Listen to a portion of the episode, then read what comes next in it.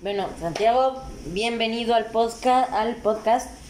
Pero bueno, el tema de hoy ya te lo había comentado desde antes, será eh, Millicent Fawcett y los famosos memes de donde sale este grupo sufragista hegemónico comparado con las actuales feministas radicales.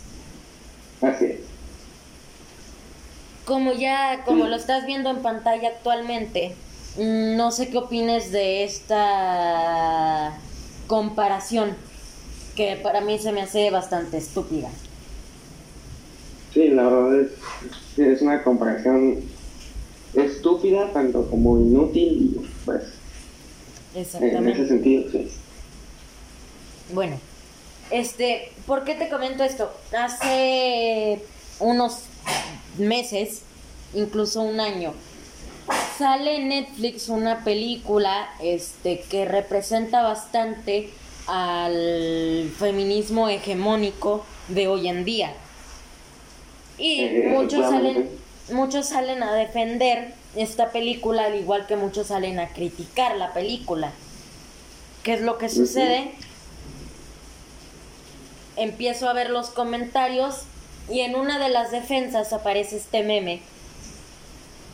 Y yo digo, mm, no, realmente una cosa es el sufragismo hegemónico y otra cosa es el feminismo que existía en esa época, que realmente la madre fue Olympe de Juch y después siguieron tanto Millicent Fawcett como Emily Pankhurst, que es la que estamos viendo en ese tipo de imágenes. Sí, exactamente. Para mí ese es una comparación un tanto estúpida, digamos, como tú lo comentaste, y sí, eh, hace poco desconocía de la polémica de la película, pero eh, después, como lo comentaste, y investigué un poco y sí, ya, ya pude ver lo que criticaban o lo que apoyaban.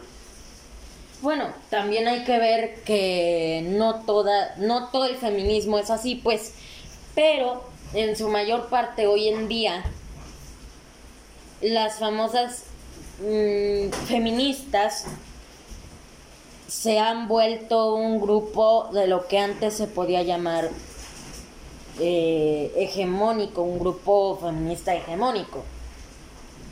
Así es.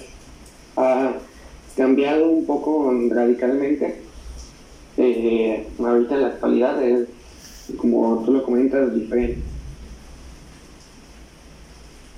Exactamente.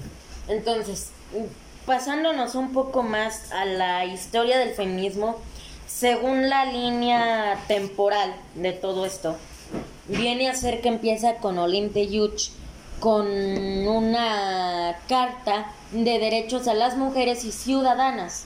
Recordemos que en ese tiempo solo existía la carta de los derechos de los hombres y ciudadanos, utilizando del neutral eh, masculino, como lo define la RAE, para todas las personas.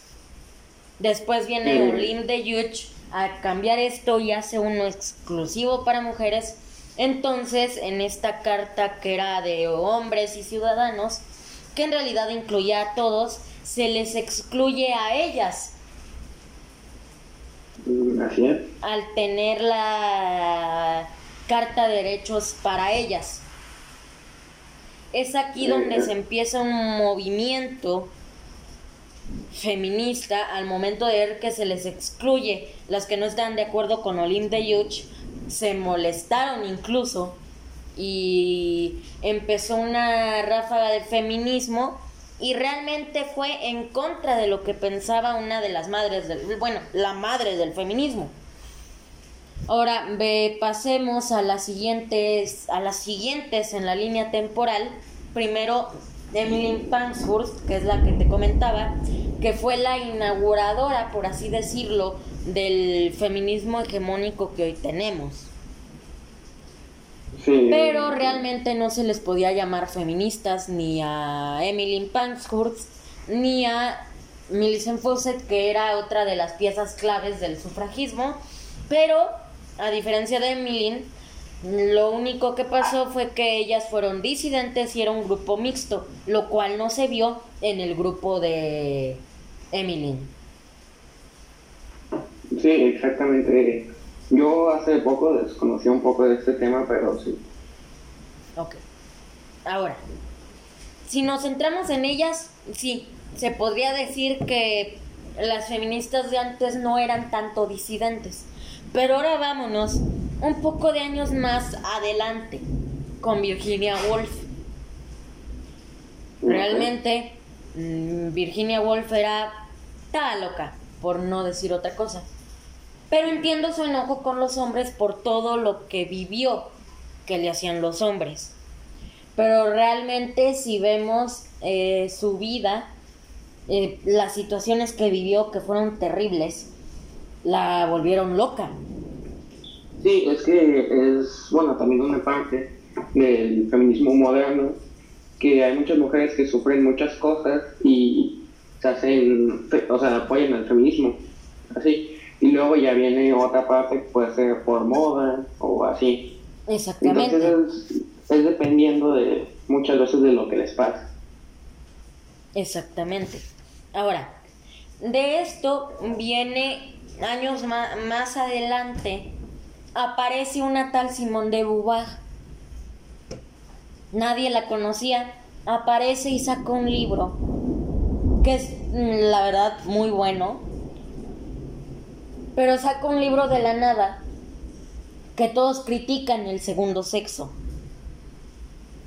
Mm, ok. Todos critican en su época.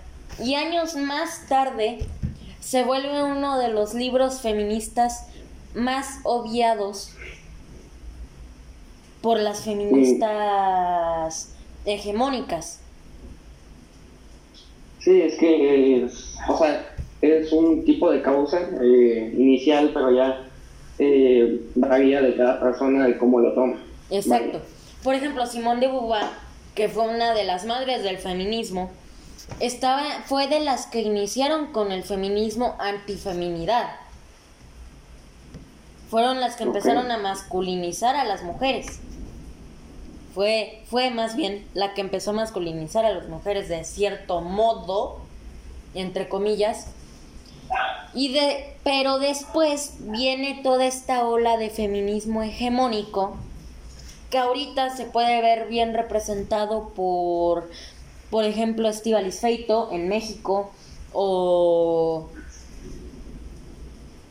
algunas otras, Irene Montero en España, Malaya Yousafzai en partes de Medio Oriente, que realmente ahí no se puede decir feminismo hegemónico, pero la meto como principal imagen del feminismo porque varias feministas la usan como una excusa para escudarse atrás de los que eran de otras épocas, de los que realmente no les conviene que se sepa. Pero en realidad Malala Yousafzai, toda su ideología es completamente diferente a la ideología que tienen las feministas hegemónicas.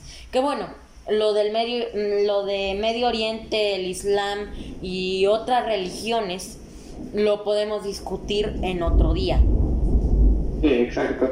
Y te comento, eh, eso que acabas de decir, de que muchas personas, bueno, feministas, se excusan en diferentes tipos, es meramente conveniente. conveniente. Exactamente. Y luego es donde viene, con este movimiento es donde viene el, la deshumanización del varón, que de hecho Daniel Jiménez uno de los que inician con el movimiento masculinista, escribe un libro llamado Deshumanizando al varón, que en una de sus primeras partes, te las leo, viene lo siguiente. Déjame, lo abro aquí, aquí está. Sí, ok. En una de las primeras partes del libro viene, ¿qué podrían tener en común 54 mujeres lapidadas en Irán, tres fallecidas por ablación en Egipto y 276 adolescentes secuestradas por Boko Haram en Nigeria? Mm, Desde una perspectiva de género, la respuesta es inequívoca. Padecieron por ser mujeres. La lapidación y el corte genital pueden ser identificados como métodos para controlar la sexualidad, mientras que el secuestro supone una muestra a la mujer como botín de guerra, patriarcado, violencia de género, opresión de la mujer e incluso el término machismo podrían ser utilizados para unir estos escenarios.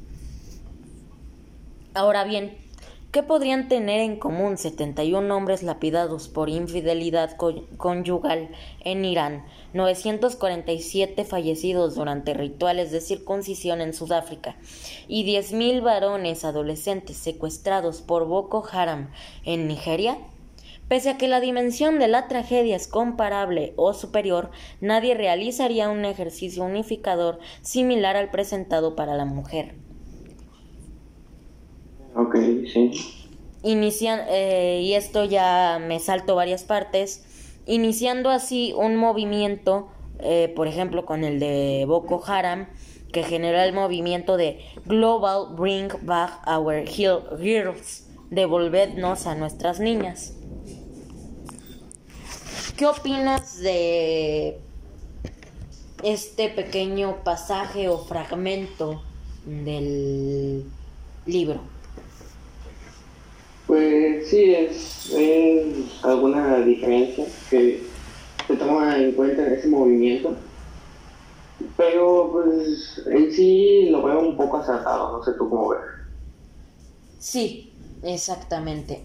Ahora, vayámonos un poco de años atrás y veamos a Aristóteles. Hay una figura que de hecho te la paso por WhatsApp.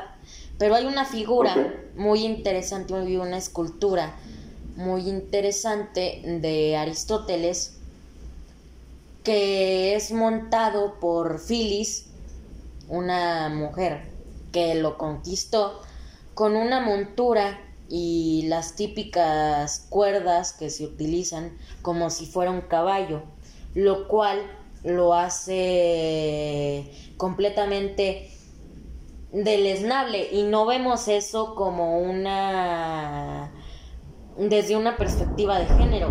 Sin embargo, si hubiera sido al revés, ya hubieran cancelado, ya hubieran cancelado a Aristóteles por machista. Sí, es que básicamente es también cosas de género, ¿no? Como actualmente se ha implementado un poco erróneamente, eh, evidentemente, evidentemente en muchas situaciones en las cuales el hombre no, no se ve como afectado, no se ve mal, las mujeres se ven terriblemente afectadas o dañadas, digamos. De hecho, no sé si has visto, en TikTok hay una moda que es el tag de los privilegios y dicen baja un dedo si tienes uno de los siguientes privilegios ser blanco, ser hombre, ser heterosexual. Sí, así es. Eh, bueno, en sí, mm, el tono de piel de cada quien eh, no es algo que pueda elegirse, no es ningún privilegio, es simplemente algo con lo que naces. Eh, ser heterosexual es simplemente una preferencia, y yo creo que eso lo podemos tocar en otro, en otro episodio de las preferencias y eso. Y pues todo lo demás es básicamente no son privilegios, vaya. Pues. Sí, no, no. De hecho, incluso hay otros tags que incluyen tanto la si eres religioso.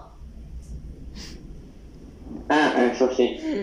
Eh, es que también la verdad tienes que tomar en cuenta, digamos, eh, nosotros tampoco somos de una edad súper avanzada, pero hay mucha gente menor que hace este tipo de cosas eh, desconociendo totalmente eh, muchas cosas. Y también por parte de padres de familia, feministas o lo que sea, pues... Y más que mm, no toda la gente, pero podemos tener el ejemplo de alguno de mis compañeros, de nuestros ah, compañeros en la escuela, que en algún momento fue tu compañero y en algún momento es mi compañero. Tienen, tiene una mamá muy joven Sí. Lo cual es usual en México. Lo cual es o en otros países. usual en lugares donde el aborto no es legal, digámoslo así. Pero bueno, lo del Sí, aborto sí. lo podemos dejar para otro episodio y sigamos con el tema. Entonces, sí. ya para terminar, quisiera ver lo siguiente. Eh, obviamente hemos tenido durante varios años las teorías como por ejemplo de Bachofen, un jurista, o por ejemplo de Engel, un, un gran amigo de Karl Marx, Marx, de uno de los padres del socialismo, y sociólogo, politólogo, teolólogo, entre otras cosas, filólogo y más. Pero una de las teorías que más me llaman la atención es una que explica que es de Gloria Steinem, que dice así su teoría. Des- describe los orígenes del patriarcado de la siguiente manera. Hace mucho tiempo muchas culturas de este mundo eran parte de la era ginocrática. La paternidad no había sido descubierta y se pensaba que las mujeres daban fruto como los árboles cuando estaban maduras. El nacimiento era misterioso, era vital y era envidiado. Las mujeres eran adoradas por ello, eran consideradas superiores por ello. Los hombres se encontraban en, en la periferia, un cuerpo intercambiable de trabajadores, adoradores del centro femenino, el principio de la vida, el descubrimiento de la paternidad, la causa sexual y el efecto del alumbramiento fue un cataclismo para la sociedad, como por así decirlo, el descubrimiento del fuego o la división del átomo. En pocas palabras, está diciendo que el patriarcado tuvo sus inicios en un matriarcado,